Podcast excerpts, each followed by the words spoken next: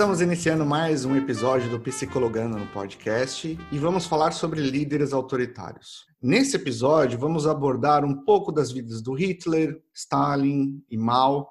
E para me ajudar nesse tema, vou contar com a participação mais que especial do Daniel Escola, jornalista da Rádio Gaúcha. Daniel, seja muito bem-vindo a esse podcast. É uma honra poder fazer, é, falar sobre esse tema contigo. Tu poderia ah, se apresentar, falar um pouco da sua carreira, interesses, paixões, caso alguém que esteja ouvindo não te conheça? Então, Mauro, puxa, obrigado pelo convite. Para mim é um prazer estar aqui contigo. Eu acho que a, as, as, similaridades das nossas carreiras, né, as nossas expertises se encontram em algum momento e eu acho isso muito interessante. Embora eu, eu queira fazer desde já assim um, um disclaimer, né? Eu, eu não, não conheço muito de psicologia, né? mas eu conheço um pouco de história, conheço um pouco de jornalismo, essa é a minha, é a minha carreira, e a carreira de jornalista tem um pouco disso também, né, de decifrar comportamentos, discutir comportamentos, de debater ideias, de isso é muito interessante. Eu tenho 44 anos, eu sou jornalista, uh, moro aqui em Porto Alegre, eu sou de Caxias, moro aqui há 20, 22 anos. Nesse espaço de 22 anos, teve um ínterim que eu passei, eu morei na Inglaterra, né, no país de Gales, onde eu fiz um master em jornalismo. O meu master durou dois anos, eu fiquei um ano mais lá. Desde então, desde 2004, quando eu terminei tudo lá, desde 2013, eu voltei para cá em janeiro de 2004, eu estou direto na, na Rádio Gaúcha. Eu, eu trabalho na Rádio Gaúcha, tem um programa todas as manhãs lá, tenho uma coluna no site Gaúcha ZH, faço participações na RBS TV, que é a afiliada da Globo aqui em Porto Alegre, aqui no Rio Grande do Sul, e também faço um podcast chamado Era Uma Vez no Oeste, onde nós discutimos junto com o Potter e o, e o Marcão, o Marco Lazarotto, nós discutimos política americana, assuntos do, do dia a dia, é, onde a gente tem mais espaço para discutir aquilo que a gente não consegue discutir no dia a dia nos nossos espaços normais. Puxa, eu queria dizer que é um privilégio muito grande ter você aqui. Eu, uma das pessoas que eu mais admiro pelo conhecimento e pela forma como Legal. vem trazendo esse conhecimento. Então, eu sou muito grato por você ter aceito o convite. Obrigado. Imagina, mesmo. Mauro, eu, eu te agradeço. Assim, eu, quando eu ouvi o teu podcast, eu vou confessar, quando eu ouvi o teu podcast, eu fiquei muito impressionado com a qualidade dele e foi a partir daí que, quando tu me convidou, eu disse: puxa, tu sou, sou super parceiro para participar e para discutir lá com ele, porque eu acho que tem, tem qualidade aqui, tem, tem seriedade também, acho que tem, tem um bom debate aqui, tem um, tem um bom assunto, e isso me instiga, sabe? Esse tipo uhum. de debate me instiga mesmo. E me conta uma coisa: o que, que você acha que traz tanta a, a nossa admiração, a nossa atenção? para esses eventos stalinistas, nazistas, fascistas, por que, que esses massacres, por que, que esses ditadores chamaram mais atenção do que outros? Ah, eu acho que primeiro pela proximidade histórica, né? Todos eles foram no século XX. E eu acho que são os três grandes tiranos do século XX, que comandaram três grandes nações, cujas decisões ajudaram a moldar o século XX. Vejam, a gente está falando Mao Tse Tung com a China, nessa grande potência, e hoje a China é o que é, também pela escravização e pelo modelo que o Mao Tse Tung implantou lá atrás, que depois foi transformado. Depois a, a Rússia com a grande União Soviética, né, a grande república, a Organização das Repúblicas Comunistas, e ainda a Rússia como uma grande nação, e a grande Alemanha, que é a maior economia da Europa, que é o digamos assim, é o, é o, é na economia se fala, se usa o termo, né, o pulmão da Europa, que é a Alemanha. Então, acho que tem, tem primeiro a proximidade histórica, por ser o século XX, segundo, porque são três grandes nações, e terceiro, porque as decisões que esses tiranos tomaram afetaram e reverberaram no mundo todo. Seja o Hitler pela Segunda Guerra Mundial, seja o Stalin pela, pela segunda, também pela Segunda Guerra Mundial, pela Revolução Russa e, pela, e pelo comunismo.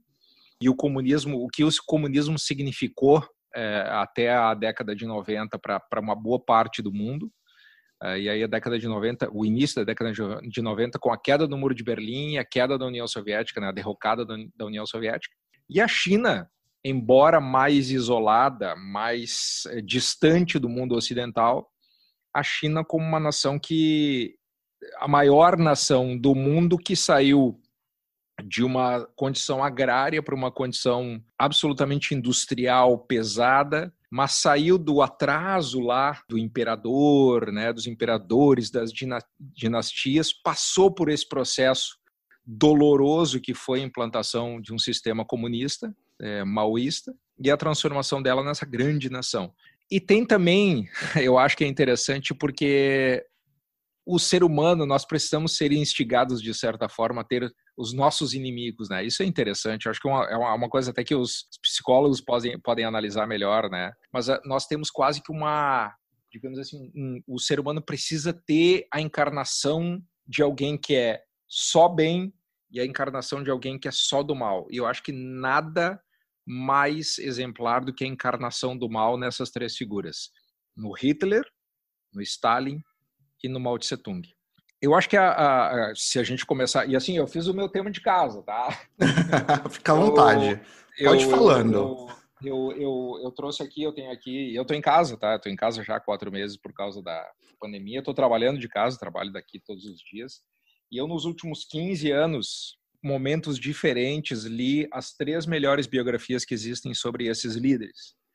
Para mim, essa aqui, quem está nos ouvindo não vai ver, mas nós estamos gravando por imagem, então é, eu vou descrever. É o livro do Stalin, Corte do Czar Vermelho, do Simon Montefiore. Para mim, é o melhor historiador de Rússia que existe. É um, é um historiador britânico, embora ele tenha morado na Rússia há muito tempo. Ele, ele foi o biógrafo de toda a dinastia Romanov. Ele é o biógrafo mais profundo do Stalin, ele consegue descrever o episódio mais é, mais impactante na vida do Stalin, mais traumático, o episódio mais traumático na vida do Stalin, ele descreve em detalhes aqui. E é um episódio, inclusive, curioso, porque além de ter sido traumático para o Stalin, porque o comunismo sempre apagou a história, sempre, sempre decidiu o que era verdade e o que não era, era verdade na história, sempre teve uma aura e uma dúvida sobre o papel do Stalin nesse episódio que é o suicídio da segunda mulher do Stalin. Por quem talvez, a única pessoa por quem talvez o Stalin tenha sido apaixonado. Uhum. O Stalin teve ela como a Natália como a, a, a, mulher que ele gostou mesmo e que, que e aquilo atrapalhou completamente a vida dele. O Simon Montefiore descreve em detalhes assim a, assim é impressionante. Ele consegue reconstituir a história com base em documentos, com base em depoimentos de pessoas que sobreviveram, de parentes de, de pessoas que eram do círculo do Stalin. Esse foi o episódio mais traumático. A partir dali, o Stalin nunca mais foi o mesmo. E isso acontece em 33, se não me engano.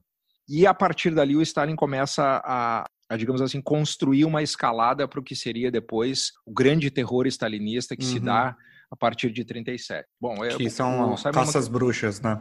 Caças bruxas, eliminação de pessoas, Sim. eliminação de círculos íntimos, uma paranoia completa, assim, é, assassinatos em massa, Sim. perseguição, é, recrudescimento da coletivização das, do, do, sistema agrário, escravização das pessoas. Bom, foi um dos momentos mais terríveis da história e da história é, russa. Simon Montefiore escreveu essa biografia que é sensacional. Esse livro começa quando Stalin já está no poder. Tem um livro anterior que é o Jovem Stalin, que também que é extraordinário e revela como Stalin tentou esconder toda a vida dele o passado. O passado de criminoso, o passado de sabotador, o passado de, de criminoso mesmo. O Stalin era um criminoso, ele, ele, ele, ele plantava bombas, ele ele promovia arruaças, isso lá na Geórgia antes da Revolução. Esse, para mim, se alguém me perguntasse qual é a melhor biografia que tu já leu, sem dúvida nenhuma é essa aqui. É a biografia que o Ian Kershaw, o Sir Ian Kershaw, que para mim é um dos melhores historiadores de Segunda Guerra, ele consegue a proeza de ser, ser um historiador britânico muito respeitado pelos alemães. E ele escreveu já há alguns anos, acho que uns 20 anos, tem esse livro aqui, é uma biografia que para mim é muita gente escreveu biografias sobre o, sobre o Hitler, mas eu acho que essa é é uma, é uma definitiva porque tem primeiro tem o distanciamento o distanciamento histórico de ser uma figura não alemã e ser um professor único escrever a história do ia contar a história profundamente a história do Hitler, né? Eu acho que esse livro aqui para mim, se me pergunta assim, qual é a melhor, melhor biografia que tu já leu, mais completa, sem dúvida esse livro aqui. Tem 1006 páginas, eu li esse livro faz uns 10, 12 anos já. E é um livro sensacional. Qual que é o nome dele, do livro? É Hitler. Hitler. Hitler. By Ian Kershen, que é o uhum. que é o historiador, professor Ian Kershen. E por fim, esse aqui, esse livro eu li, vocês não vão acreditar. Minha mulher brinca comigo o, a biografia do, do Stalin e esse livro aqui. A biografia do Stalin eu li duas vezes. E esse livro aqui eu li. É, dá para dizer que eu li duas vezes também. O Mal, uma a biografia escrita pela é, Jung Chang, que é uma vítima da. É uma historiadora, ela mora na Inglaterra há muito tempo e a família dela foi vítima do comunismo maoísta. E o marido dela, o, o professor John Halliday. E é Mal, a História Desconhecida.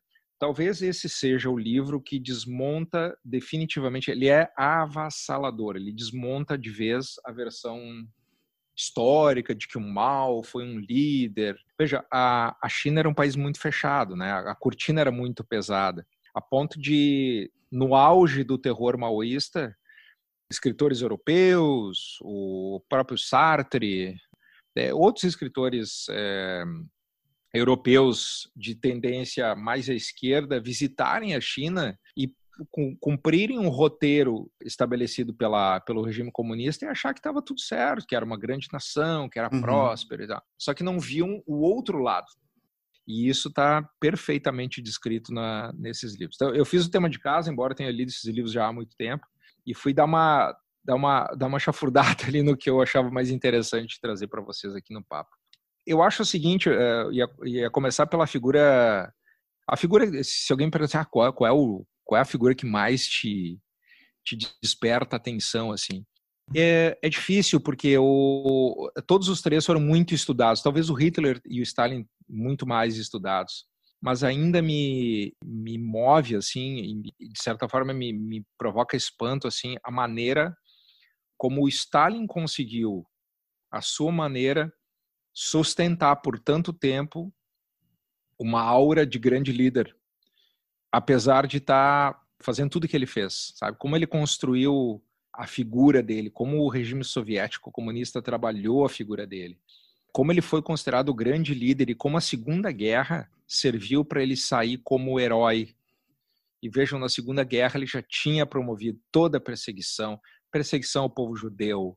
Eh, ele era claramente antissemita, e como ele construiu isso e representou depois da Segunda Guerra um lado que era praticamente a divisão do mundo em partes iguais, na influência que ele conseguiu reverberar pelo mundo em outros países, na influência que ele consegue exercer até hoje. Recentemente, uma pesquisa da, da, lá na Rússia mostrou que 51% da população vê a figura do, do Stalin não, com, não com, no sentido negativo, mas no sentido positivo. O Mao Tse Tung, que, que, que é um líder assim menos conhecido do público geral, menos tratado pela, pela pesquisa histórica, era uma figura que, na, na ânsia de promover uma revolução popular, promoveu sim um dos maiores genocídios e, e aprisionamento de pessoas da história. Aprisionamento do seu próprio povo. Aliás, isso é interessante o, o que difere esses líderes. Tem muita coisa comum entre eles, né? incomum entre eles. Os três eram pessoas absolutamente frustradas. Os três tinham ampla capacidade de mobilização de massas. Os três eram extremamente populistas, megalomaníacos, com claros sinais de psicopatia. O Stalin, principalmente, o Hitler, é, mais ainda. Mas uh, o mal e o Stalin foram os líderes que promoveram o aprisionamento do seu próprio povo. Geno, o, o, genocídio que eles promoveram, o Stalin com os gulags, com as fazendas coletivizadas, uhum. com a perseguição a, a pessoas eh, que se opunham ao regime, é, o seu próprio povo. O Mao Tse Tung também. O Mao Tse Tung talvez tenha promovido o maior genocídio do próprio povo com que morreu de inanição, morreu de fome, morreu, não tinha, as pessoas não tinham condição nenhuma de sobrevivência. Na ânsia de o Mao Tse Tung promover a, a grande produção uh, agrícola para trocar com a União Soviética por uh, uh, minérios, por tecnologia militar, por aviões, por tanques, por armamento, enquanto a população morria de fome. Ele, ele, ele pegava, ele subtraía absolutamente tudo para trocar com a União Soviética, para trocar com outros países por tecnologia militar, por, por dinheiro, Pode, Pode falar. Continua, por favor. Não, e o, e, o, e, o, e, o Mao Tse Tung tem uma coisa interessante também, é que é, quando eu falo da escravização do próprio povo, seja pelo trabalho escravo, também foi de forma, eu acho que mais profunda ainda, pelas ideias, escravização do povo pela cultura, porque o, o Mao Tse Tung promoveu a famosa revolução cultural, em que ele simplesmente induziu os jovens e transformou, fez um wash pesado da, da, dos adolescentes, de uma camada mais, digamos assim, da primeira camada universitária cultural, contra o establishment cultural do país. Então, teve perseguição de professores, morte de professores, linchamento de pessoas, queima de livros, é, livros foram banidos, a cultura foi banida, uma parte da cultura foi simplesmente escondida, né? foi eliminada do país. E, por fim, é, no coração da Europa, um líder populista que talvez é o, é o grande pária da, da história, né? O, o, mal encarnado, talvez, a figura política que encarna a tempestade perfeita, encarna tudo que existe de ruim quando a gente fala, é, a gente pensa a tirania, a megalomania, o populismo, a mentira, a manipulação, o ódio, ao ódio. Tem uma série muito legal que a BBC fez uns anos atrás, muito focada na figura do Stalin, e, e o ator era o Robert, Kyle, Robert Carlyle, que é um ator muito bom, assim, ele é impressionante como ele personifica, assim, e, o que eu mais lembro daquela série, aliás, essa série eu vi quando eu, eu ainda morava na Inglaterra, então faz, faz um bom tempo uhum. que existe essa série, uhum. e ela é muito, muito bem feita, né, o ódio, o ódio, né, tu lê o livro, tu entende por que ele era assim, eu sempre tive interesse por entender o que movia essas pessoas a serem assim. Eu, como jornalista e observador da história, assim, quais eram, quais foram as, as, inspirações, né? Como eles, como eles se moldaram a si mesmos e levaram consigo uma sociedade inteira, assim, em que pesa a insanidade clara nas ações, no comportamento. A gente consegue agora, em 2020, colocar em perspectiva e entender papel histórico de cada, cada líder. Mas como foi possível naquela época, lá em 23 com Stalin, em 39 quando em 33 quando Hitler eh, chegou ao poder, em 39 quando ele, ele ele ele armou uma segunda guerra, como foi possível dentro daquela daquele contexto histórico eles convencerem, transformarem uma sociedade inteira favorável a eles? É, eu é... acho que essa é uma questão. É, desculpa. Eu acho que não, essa é uma questão excelente e é justamente onde entra um dos livros que eu gostaria de comentar, que não é na realidade um livro, é um estudo de caso que foi feito pelo Theodor Adorno, Personalidade Autoritária. Uhum. Então, ele já, que era da escola de Frankfurt, dos pensadores de Frankfurt, acabam se refugiando todos nos Estados Unidos durante a Segunda Guerra. Eles todos tinham uma descendência aí judaica. Uhum. E lá eles acabam sendo bancados pela Associação Judaica dos Estados Unidos para pesquisar o porquê do ódio contra os judeus.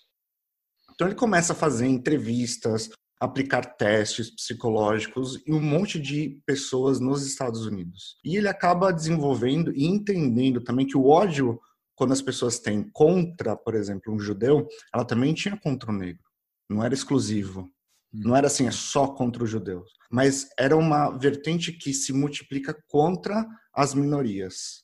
Vamos sempre colocar na minoria. O judeu, acho que foi um dos primeiros, porque esse era um povo que já vivia separado. Ele já vivia naturalmente em guetos. Por exemplo, você tem aqui em Praga a cidade toda medieval, mas você tem ali a cidade judaica, que fica no centro de Praga, mas ela é totalmente murada. E isso já era uma coisa que os judeus já tinham feito não vamos nos envolver com os outros. E era um reflexo que tinha em outras cidades. Então era muito mais fácil você, de repente, jogar, projetar o seu ódio das suas próprias mazelas internas para esse povo. Eu não vou falar que eu sou preguiçoso. Eu vou falar então que o judeu é preguiçoso e não claro, quer trabalhar. Claro. Eu não vou falar que eu que estou roubando. Eu vou falar que o judeu é que rouba o dinheiro de todo mundo. O judeu também pelo sucesso nos negócios, o sucesso nas finanças, o sucesso na imprensa, no caso da Alemanha, o sucesso na indústria, o sucesso nas artes. O judeu era visto como uma espécie de scapegoat. O Hitler trazia isso da adolescência dele. O Ian Kershaw tenta examinar de onde vem esse ódio, de onde, em que momento da história o Hitler passou a, a odiar tanto. Tanto que o Ian Kershaw vai lá na, na adolescência dele e mostra, ele tinha o médico que tratou ele era judeu, ele tinha um professor judeu e em nenhum momento ele se rebela contra essas pessoas. Isso começa a aparecer já na idade adulta quando ele é quando ele é soldado. Inclusive ele tinha soldado na Primeira Guerra Mundial. Uhum. O, o, Hitler foi o Hitler lutou a, a Primeira Guerra Mundial e aliás, curiosamente, lutou é, até tem uma tinha uma teoria da conspiração que o, ele tinha sido salvo por um, um judeu, colega dele, de militar e tal. E isso, o Ian Kershaw derruba essa história, né? O, de onde é que vem isso? Isso é, na verdade, um, uma maneira de mobilizar. Porque quando tu precisa de um scapegoat, tu precisa de um inimigo, tu precisa direcionar a população, tu precisa direcionar. Quando tu vai manipular a, a população, tu, essas pessoas precisavam de um, de um bode expiatório. Elas precisavam de alguém que direcionasse as atenções para aquilo que ela precisava fazer. E o povo judeu, o povo judeu foi, infelizmente, o povo escolhido. Mas assim, não foi exclusividade do Hitler. O Stalin perseguiu o povo judeu Sim. pesadamente, antissemita. Basta ver o que aconteceu na Ucrânia, aí perto, né? Sim. Em Kiev, na Ucrânia, o povo, povo judeu escravizado. Eu concordo com, com o estudo do Adorno, assim, o, os três, tá? Os três, aí falando dos três, a gente poderia falar de mais gente aqui, precisavam desse ponto de direcionamento para perseguir alguém para justificar as suas atitudes. Eles precisavam de um inimigo comum que pudesse justificar aquilo que eles estavam fazendo sob algum aspecto, sobre de alguma forma eles precisavam uh, justificar aquilo. E também tem um outro detalhe que o Adorno ele vai falar, que para você se manter como a imagem do grupo forte que era liderado por pelos nazistas, uhum. então você tem que determinar nós nazistas somos fortes. Então nós temos que ter uma pessoa, um grupo mais fraco para a gente poder colocar abaixo, uhum. para a uhum. gente poder alimentar esse nosso tipo de, de sentimento de grandeza. Então, é. justamente você escolhe uma, uma minoria mais fraca, que não vai conseguir bater de frente. E mais do que isso, tu se apropria daquilo que ela. Porque o, o nazismo se apropriou de todas as estruturas deixadas tanto no comércio, na indústria, na imprensa, na pesquisa. O nazismo se apropriou daquilo. É, é, muito interessante, assim, porque talvez desses três líderes, o mais visceralmente. É, o que cultivava o ódio mais visceral em relação a, a um outro povo, a uma outra uma outra origem era o, com certeza, era o Hitler. Ele, ele pregava a raça pura, né, a raça ariana, que é coisa, eu acho que tem muito a ver, e aí tem muito a ver com o populismo, né, Mauro? É, hum. O populismo tem muito. Foi dessa forma que ele conseguiu, né? Ele desencadeou, eu acho que ele conseguiu desencadear na sociedade é, um sentimento de que, puxa, alguma coisa precisava ser feito. E, e é, como é triste, né? Acho que talvez uma tudo, tudo no Hitler era movido pelo nacionalismo exacerbado. Tudo, tudo, todas, todas as decisões, todos os movimentos, todas as, todas as ordens. Hitler era um, era um inconformado com. Primeiro, acho que para justificar a figura dele, né? Hitler era um inconformado com a, com a derrota alemã na Primeira Guerra Mundial. E como a Alemanha tinha perdido espaço, território, dinheiro, poder, protagonismo na Europa depois da Primeira Guerra Mundial o que, que aconteceu ali? Ele ficou cegado por aquilo, ele ficou obcecado por aquilo. Ele, ninguém acreditava que ele pudesse, que uma figura maluca como aquela, que entrava numa cervejaria em Munique e começava a dar discurso, que as pessoas se olhavam e diziam, mas quem é esse louco aí? Que essa pessoa pudesse chegar ao poder, fazer o que ele ia fazer, e fazer o que ele fez, na verdade, desencadear conflitos de escala mundial. E isso só foi possível porque tu tinha uma sociedade absolutamente fragilizada. Eu, eu acho que esse Econom... é o ponto principal. É. Pode continuar. E, economicamente, politicamente, economicamente, assim, com a maior inflação da história, mensal da história, População pobre, população ultrajada e ofendida e constrangida pela, pelo resultado da, da Primeira Guerra. A Alemanha tinha ficado desse tamanho com o Tratado de, de Versalhes, ela ficou uhum. reduzida no seu poder, politicamente, economicamente, politicamente, e acho que isso é que foi o trigger, né? foi, o, foi o gatilho para ele conseguir se colocar como uma figura imponente. Com base nisso do que você falou, a gente pode pensar um pouco na estrutura egóica de como estava o ego das pessoas na Alemanha depois que perderam a Primeira Guerra Mundial. E aqui, quando eu falo de ego, é aquilo que as pessoas se identificam, da onde que vem a história delas, o que faz delas o que elas são.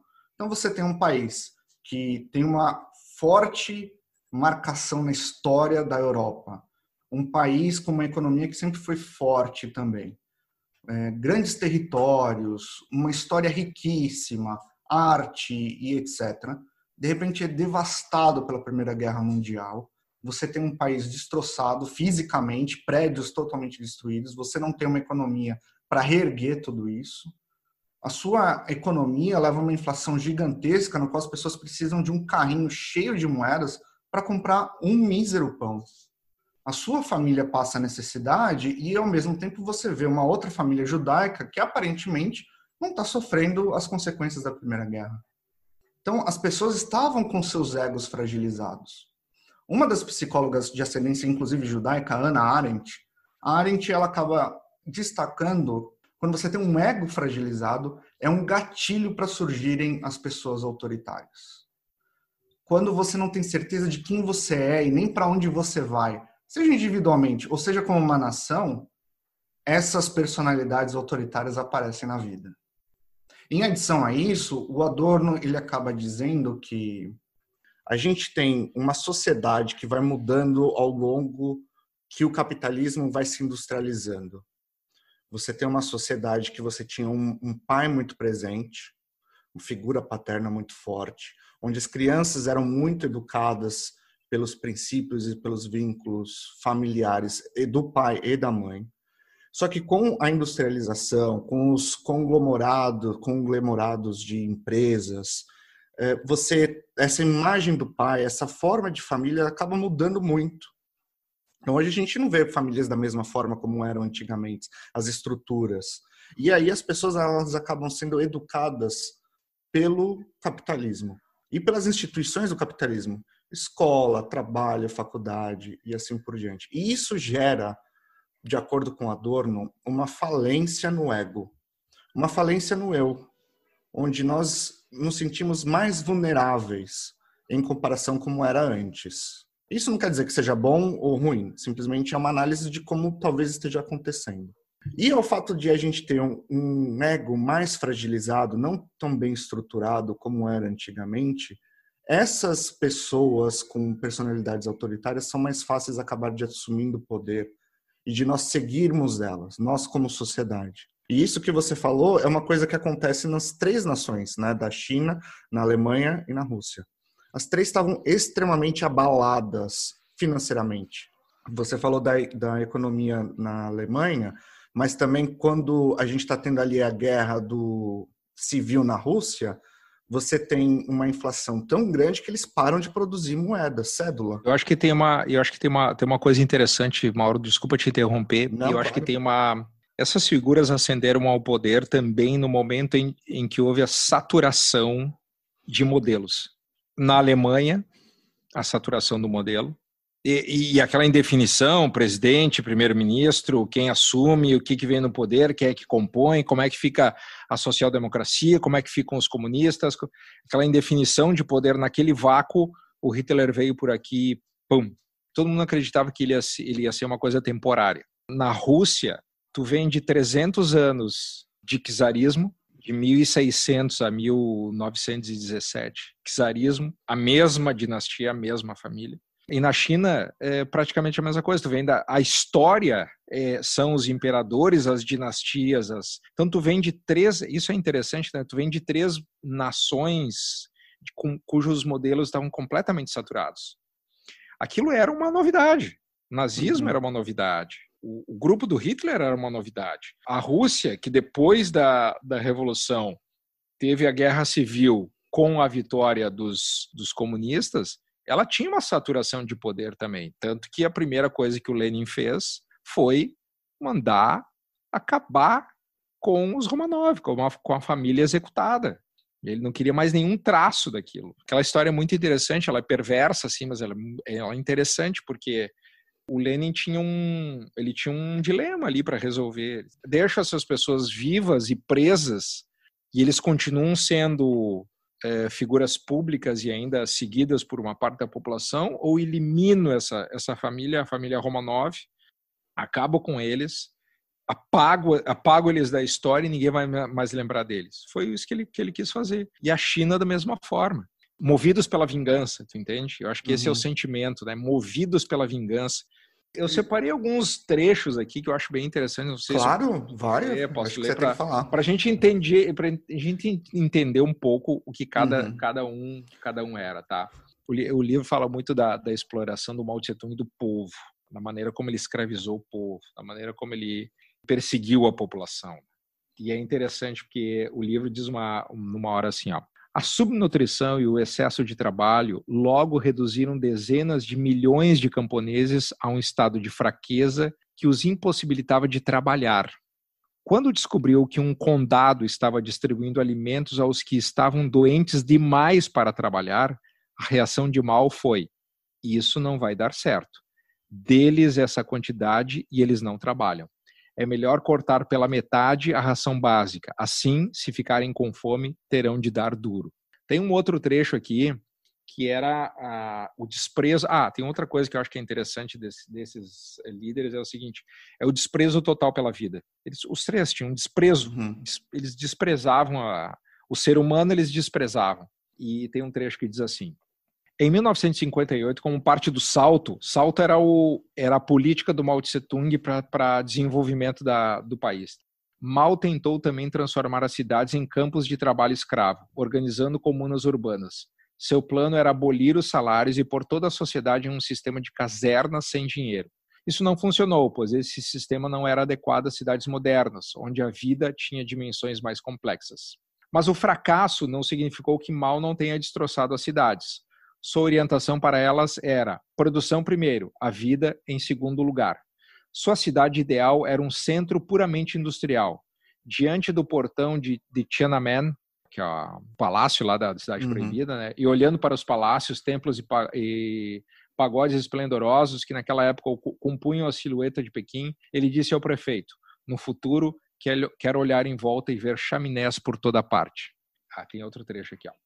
Perto de 38 milhões de pessoas morreram de fome e excesso de trabalho no Grande Salto. Para a frente. Na epidemia de fome que durou quatro anos, o número confirmado pelo próprio Liu Shaixi, que era uma espécie de braço direito do Mao Tse Tung, mesmo antes do fim da fome, ele contou ao embaixador soviético Stepan Cherkovkenko que 30 milhões de pessoas já haviam morrido. Foi a maior epidemia de fome do século XX e de toda a história registrada da humanidade mal matou conscientemente de inanição e excesso de trabalho esses milhões de pessoas. Durante os dois anos críticos de 58 e 59, as exportações de grãos sozinhas, quase 7 milhões de toneladas, teriam proporcionado o equivalente a mais de 850 calorias por dia para 38 milhões de pessoas. A diferença entre a vida e a morte. Mal via vantagens práticas nas mortes em massa. Ele disse: as mortes trazem benefícios, Disse isso ao alto escalão em 9 de dezembro de 1958. Elas podem fertilizar o solo. Cruel. Desse modo, os camponeses receberam ordens para plantar sobre túmulos, o que causou intensa angústia. Podemos dizer agora, com segurança, que de quantas pessoas mal estava pronto para se desfazer. Em 1957, quando se encontrava em Moscou, ele disse: Estamos preparados para sacrificar 300 milhões de chineses pela vitória da Revolução Mundial. Só para você ter uma ideia de, de quem a gente está falando, sabe? Sim. Você tem aqui um, um, modelo em que a vida e o interesse individual ele tem que ser sobrepujado pelo interesse do partido, pelo interesse é, do governo, pelo interesse da massa toda. Isso por si só, se fosse uma coisa leve, já é meio escandaloso, porque você está se privando pelo interesse de todos, mas aqui a gente já vê o extremo de tudo. E, e, e assim, de novo, nenhum deles foi diferente disso, né? Eu achei interessante, sabe que é, alguém vai poder dizer, você vai vai estar tá ouvindo aqui gente aqui vai dizer o seguinte, tá, mas é, são só eles? Não, não, é que em escala talvez eles tenham sido os três maiores disparado.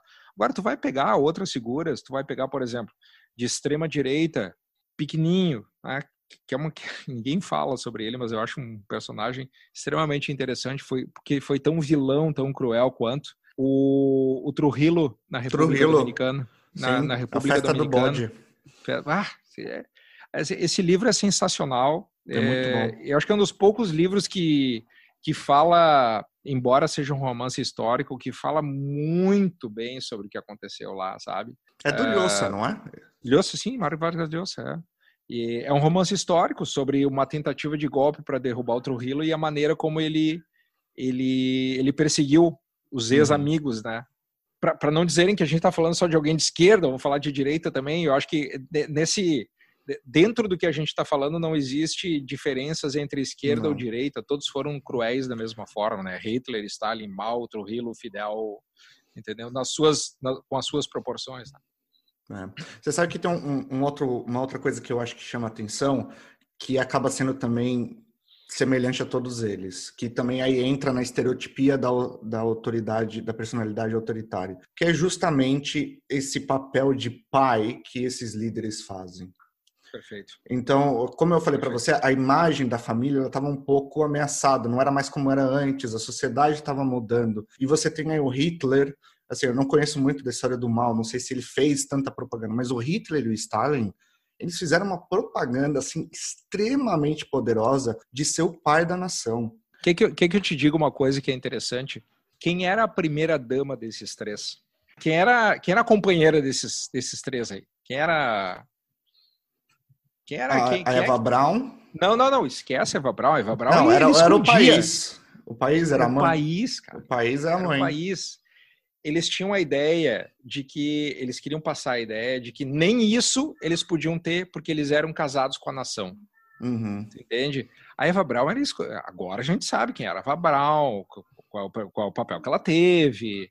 Mas a Eva Braun era uma figura na época, uma figura não escondida, mas uma figura pouco notada. Uhum. O Stalin da mesma forma, e o Mao também. O Sim. Mao, o, o, da mesma forma, e vamos, vamos pegar outros, o Fidel. Fidel teve um, filhos, mulheres.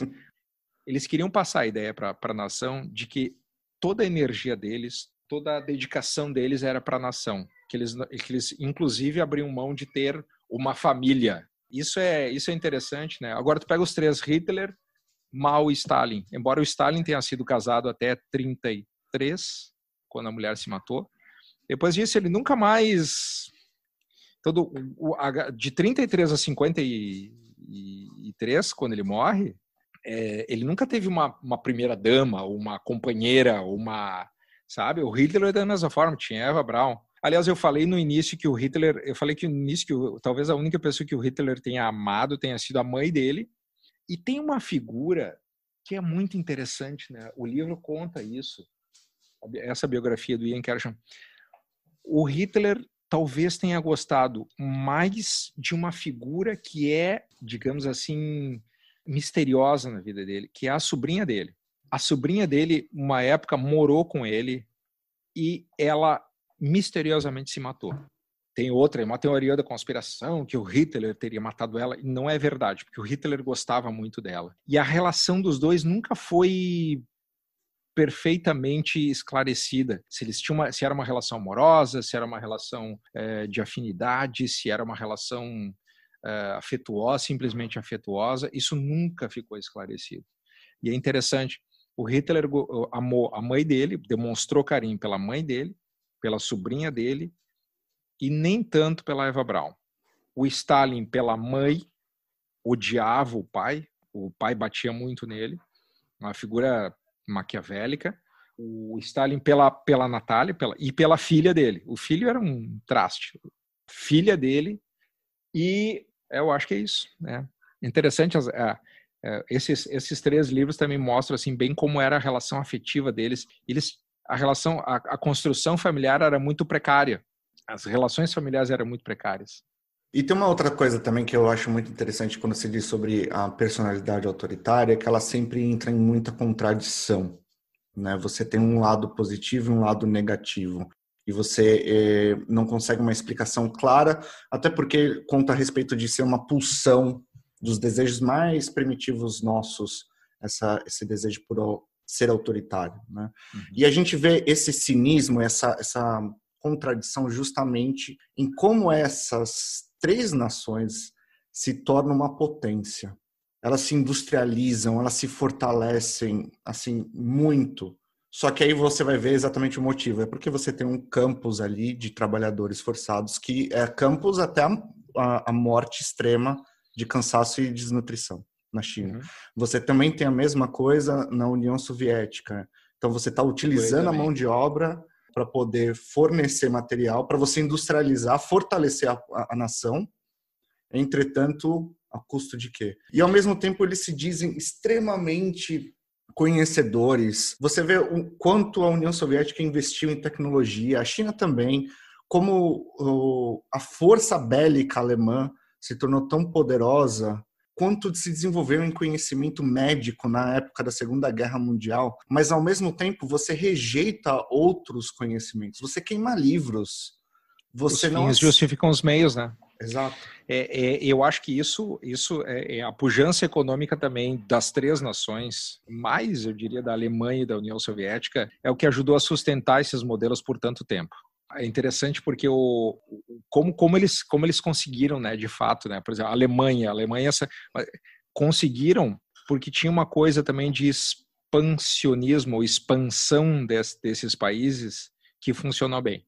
A Alemanha estava desse tamanho depois da desse tamanhinho aqui pequenininha depois da, da Primeira Guerra Mundial e anexou a Áustria, invadiu a, Polônia, invadiu a Polônia invadiu, pegou toda aquela faixa do leste europeu, foi lá para o norte da África, a Grécia, o outro lado aqui, a França, pegou uma boa parte da França e estava pronta, começou a bombardear a Inglaterra e queria isso, era o expansionismo, né, era recuperar o terreno. Por que, que a Alemanha invadiu a Polônia? Porque ela queria um corredor para saída para o mar. E isso era estratégico para o Hitler, na medida em que ele precisava de a Holanda, a Holanda foi invadida, a Bélgica foi invadida, ele precisava de uma saída para o norte. Então ele fez a invasão da, da Alemanha. A União Soviética, da mesma forma, era território, era saída para o mar, minério, extensão territorial para plantio, tudo isso estava no cerne da, da, do que movia o, o, Stalin e o Hitler, né? Tem muita gente que diz, e eu não gosto de trabalhar muito em suposições em cima de fatos que já aconteceram, mas tem muita gente que diz que se o Hitler não tivesse invadido a, a União Soviética, a União Soviética teria invadido em algum momento, não num momento tão, tão próximo ali, não, não uhum. em 40, 41, mas depois teria, porque o, a ideia do Stalin também era o expansionismo, né? E isso mexia muito, né? Por exemplo, o povo alemão era recuperar a tradição alemã, pangermanismo, tornar a Alemanha a maior, de novo, a maior potência da Europa. E isso passa por conquistar territórios, isso passa por promover conflitos, mas são os fins que justificam os meios, porque nós vamos fazer reconstruir a Alemanha a ponto de ela não ser mais colocada na posição que ficou depois da Primeira Guerra Mundial, né? Fazendo essa análise que a gente fez e vendo como é que esses, essas pessoas chegaram ao poder, como é que é, as estruturas familiares estavam ocorrendo, a economia, você vê um risco disso ocorrer de novo? É curioso, né? Acho que essa é a pergunta que a gente se faz, né? Sob certo aspecto, tá? E deixa eu ter muito cuidado com o que eu vou falar agora. Sob certo aspecto, a Rússia, com os seus 20 anos de, de Putin com, a, com o seu autoritarismo, com o seu controle das instituições, com o seu aniquilamento da oposição, com a sua, com o seu controle da, das instituições que eu falo é, judiciais e, e, e policiais, a Rússia hoje não pode ser classificada nem de longe uma democracia é diferente do que nós vimos? É diferente do que nós vimos. Porém, porém, não deixa de ser espantoso o que a Rússia tenha conseguido nos últimos 20 anos sob Putin. E que é um pouco disso, que é um pouco de, bom, os fins justificam os meios. Para manter uma nação forte, a gente vai ter que fazer isso. Dói, é, é o preço, mas vai ter, vai ter que ser assim. A China é muito diferente. É um país hoje que tem a maior classe média do mundo, a maior faixa de classe média, 1 bilhão e 100 milhões na classe média. Então, tu tem uma, uma, uma sociedade poderosa, com dinheiro, mas que tu controla ela, tu tem o um controle absoluto dela, e em conflito, pelo menos tecnológico, político e comercial, com os Estados Unidos. Eu não acho que nós estamos a ponto de ver o que nós vimos tempos atrás, tá? no século XX. Porém, se tu for pegar assim isoladamente o que está acontecendo aí perto na Hungria, está acontecendo na agora. a Polônia agora com a reeleição, embora se reelegeu com margem mínima, né? Uh, o que está acontecendo na Turquia com Erdogan, que mais, que aconteceu nas Filipinas com Duterte, eu vejo aqui e ali sinais de que as coisas, sabe, de, de, um populismo, nacionalismo que despreza a democracia em sociedades mais, em nações mais periféricas. Nas grandes nações, eu acho que nós vamos ver, vamos ver um outro tipo de, de disputa, que é uma disputa muito mais de inteligência virtual, cibernética, de invasão hacker, de, sabe? O que aconteceu na eleição de 2016 nos Estados Unidos é um pouco disso. É, tu tem os hackers russos manipulando redes sociais nos Estados Unidos em favor de um ou, de, ou em detrimento de outro. E isso vai acontecer esse ano de novo. Tem aqui e ali coisas que ainda chamam a atenção, mas não, não vai ter numa escala como tu teve no século XX, um conflito da magnitude da Segunda Guerra. Acho muito difícil, muito difícil, muito longe disso. E líderes que se que tenham capacidade de conduzir uma nação da maneira como eles conduziram, sem democracia. Eu acho que hoje, como uma sociedade mais conectada, mais bem informada, mais. Veja, o que aconteceu na China, ninguém sabia, era, um país absolutamente fechado. Hoje, tu não tem a menor condição de fazer isso. Hoje, o que acontece em Wuhan, tu pode botar o Estado chinês inteiro que em 30 dias o mundo vai descobrir o que está acontecendo. Pandemia, que ia se, se espalhar pelo mundo, que estava matando gente, que estava fora de controle, que, sabe? Em 30 dias o mundo ficou sabendo. Demorou, mas em 30 dias o mundo ficou sabendo. Então, eu acho que a gente não vai ver isso que nós vimos no século XX, mas aqui ali tem ruídos, tem ecos. Muito se fala agora da Guerra Fria II, que seria uma disputa entre Estados Unidos e China, tendo a Rússia ali como uma coisa periférica, o Irã aqui e ali. O que pode acontecer com essa Guerra Fria II é essa guerra por tecnologia. Né? E eu acho que é bom prestar atenção, assim, essa tecnologia 5G é sobretudo, uma guerra de nervos por tecnologia que é determinante para as nossas vidas. Ah, o 5G, mas como assim 4G, 5G? É que o 5G significa muito mais conhecimento sobre as pessoas, muito mais do, dos nossos comportamentos, uhum. muito mais informação que a gente despeja todos os dias. Quem vai ter o poder sobre isso? Quem vai ter a supremacia sobre isso? É, é isso que está em jogo. E agora, quando a gente vê, por exemplo, o um movimento no Brasil, uma economia fraca, você vê aí as famílias passando necessidade, de repente você vê uma pessoa que está dizendo temos que colocar os padrões morais novamente, um discurso muito fascista de novo e acaba se chegando ao poder. Você não, não acha que, por exemplo, nessas grandes nações talvez não, mas no Brasil poderia chegar a ter uma ditadura novamente? Eu acho que não tem condições, tá? Não tem esse clima e não teria, porque hoje nós temos, em que pese nós tenhamos críticas às pessoas que conduzem as instituições, como, por exemplo, o Judiciário Brasileiro, o Congresso Nacional, é, o Ministério Público, eu acho que nós temos instituições bem consolidadas no Brasil, diferentemente de 64, tá? De fato, nós temos uma escalada a partir da eleição do presidente Bolsonaro dessa, desse discurso totalitário, desse discurso com tom fascista e de defesa absoluta dessas coisas que são abomináveis, que é a ditadura, que é a tortura, que é a perseguição, que é o conflito. Eu acho isso triste para o Brasil, sabe? E eu acho que isso só foi possível porque o Brasil passou por um período de, de ruptura grande que foi desde o impeachment da ex-presidente Dilma, e eu não vou julgar o impeachment, eu cobri o impeachment, mas eu, eu preferia não julgar isso, porque acho que a gente vai entrar num outro podcast aqui, uma outra discussão política, mas o que veio depois também, e que foi também o que aconteceu com o PT. Eu sou muito crítico ao PT e muito crítico ao que o PT fez, mas o antídoto para o PT não é o outro lado extremo Veja, o PT envolvido em corrupção, o PT querendo controlar as instituições, o PT com inclinações, e algumas pessoas do PT com inclinações para, por exemplo, controlar a imprensa, é, aparelhar o judiciário. Aí o outro lado pensa a mesma coisa. E eu acho que houve uma ruptura no Brasil nos últimos anos de um de, de extremos, tá? É, onde os extremos predominaram. Eu acredito que agora quero crer que agora nós vamos viver nos próximos anos um período de moderação. Porque, como bem disse um ex-ministro do próprio governo Bolsonaro, que saiu contrariado com o governo, ele me disse o seguinte: disse para vários jornalistas também. O Brasil não aguenta quatro anos mais de conflito. Enfim, é, é, é, é longo aqui, tá? Eu teria muito para falar, mas é, não, eu é acho incrível. que era só para trazer uma, uma, ideia assim. Isso, que isso não, é incrível. Hoje, né? Agora é incrível como isso é uma, é uma cadeia, né? Tu começa com a Hungria, as Filipinas, e aí tu acha aquilo, puxa, perseguir as pessoas, matar as pessoas lá na, nas Filipinas, e a, a vida não vale muita coisa.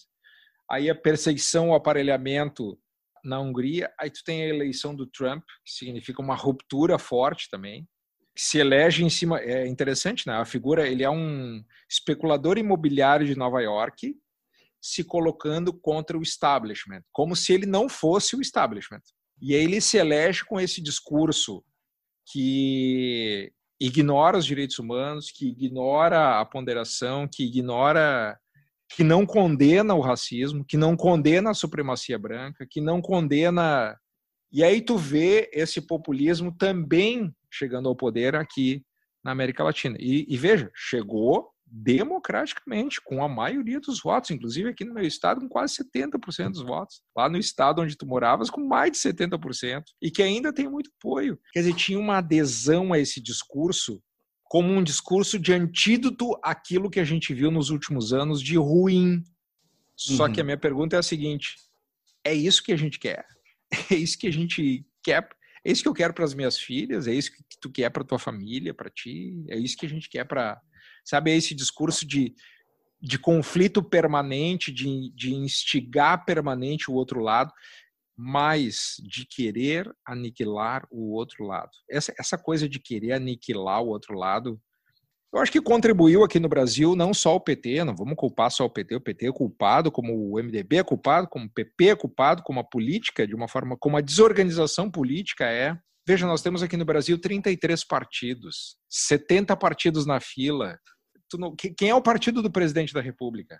Quem é o partido do presidente da Câmara, do presidente do Congresso? Quem é o, sabe, quem é o, quem é o grande partido de direita no Brasil? Quem é o grande partido de centro e quem é o grande partido de, de esquerda. No Brasil, centro, centrão, virou, virou uma balbúrdia, virou uma, uma, uma bagunça. Então, nesse clima, não surpreende que o Bolsonaro tenha sido eleito. Não, infelizmente, mas não surpreende que ele tenha sido eleito. Bom, Daniel Escola. Falei demais, né, obrigado. né, Mauro? Não, mas Falei. eu acho que tinha que falar mais. Pena que o tempo é curto. mas, ó, muito obrigado. Eu acho que trouxe aqui muitas reflexões históricas, ponderamentos para a gente fazer. Eu acho Legal. que essa sua colocação. Eu, eu não final... falei muito de psicologia, eu acho que eu dei muita. Dei alguns elementos aqui, né? o teu público é que vai poder. Teu público que é mais de psicólogos e psicólogas vai poder fazer mais. É, mais, mais um julgamento assim do que eu falei. Eu, eu acho que foi muito rico de informações, porque tudo que a gente foi falando de dados históricos, a gente pode ir analisando conforme a psicologia vai, vendo as coisas. Porque Perfeito. onde tem ser humano, tem psicologia. É impressionante. E a gente vê isso. essa repetição acontecendo né, nesses outros países. Agora, a gente pensa assim, puxa, a gente é tão moderno, a gente está tão avançado na vida, e a gente vem com os pensamentos tão retrógrados de alguns governos. Né? Bah, É, é, é a dialética triste, né? humana. Tem um livro muito bom chamado Como as Democracias Morrem. Acabei de ler agora, assim, é muito interessante. Eu, eu achava, assim, até tinha visto esse livro e achei ele meio... Quando eu vi o título, achei ele meio oportunista, assim, mas ele é muito bom muito bom. Ele é extraordinário. Ele fala muito sobre isso, sobre como os regimes. Isso é interessante. Como os líderes totalitários chegam ao poder pelo, pelo voto, pela via normal, pela via democrática. Como chegando lá eles tentam minar a democracia. Isso é uhum. é muito interessante. Bem isso que acontece, né? É. Que é o Hitler que entrou. O Hitler entrou. O Hitler, o Hitler foi eleito. Foi eleito. Eleito. O Erdogan foi eleito. A Polônia agora reelegeu sabe? Corrija-me se eu estiver errado, mas o partido também do Lenin também não foi eleito pela maioria de votos? Uh... agora tu me pegou. Eu não sei se. Não, não, não. Eles chegaram. Bah, eu, eu vou ficar te devendo essa informação. Mas eles. Não, não, eles chegaram via. Não, eles chegaram golpe. Eles, eles tomaram o poder, né? Eles tomaram o poder. Mas eles tinham a simpatia. Eles tinham a simpatia da, da maioria da população. Sim, Aliás, o, o, o Lenin é outra figura que merecia um podcast aqui, né? O Lenin é a figura mais poupada da história. Sim, porque morreu cedo. Tanta desgraça. Não, o, o Lenin possibilitou, primeiro, ele tinha o Stalin não como preferido, mas o Stalin como é, um auxiliar. A, a ideia, a mente por trás da, da coletivização do sistema agrário da União Soviética, que fez tantas vítimas, é do Lenin. A ideia de aprisionamento de uma parte da população como forma de. O Lenin dizia, para ter uma revolução, muita para ter um processo de transformação da sociedade, muita gente vai morrer. Daniel Escola, muito obrigado. Foi um prazer inenarrável tê-lo aqui nesse Imagina, pod... humilde Poxa. podcast. Prazer te conhecer virtualmente, a gente só se legal, trocava é. mensagem, e-mail. Isso. Que legal. Espero tê-lo mais vezes aqui. Só convidar, só convidar aí. Obrigado mesmo, Mauro. Posso ter pe pecado em alguns, em alguns pontos mais relacionados diretamente à, à, à psicologia, mas não, relaxa. Tentei contribuir. Acho. não se preocupe com isso, não. Maravilha, então. Brigadão. E a gente tá bem, vai se falando, então. Tá bom, então. Até mais, hein? Tchau, tchau. Então tá, Mauro. Um abração, cara. Tchau, tchau. Esse foi então mais um episódio do Psicologando no Podcast. Fique atento para mais novidades no seu timeline. Nos espalhem, compartilhe com seus familiares, amigos e fique à vontade para enviar um e-mail no endereço que eu vou deixar aqui no descritivo desse episódio. Um abraço e até a próxima.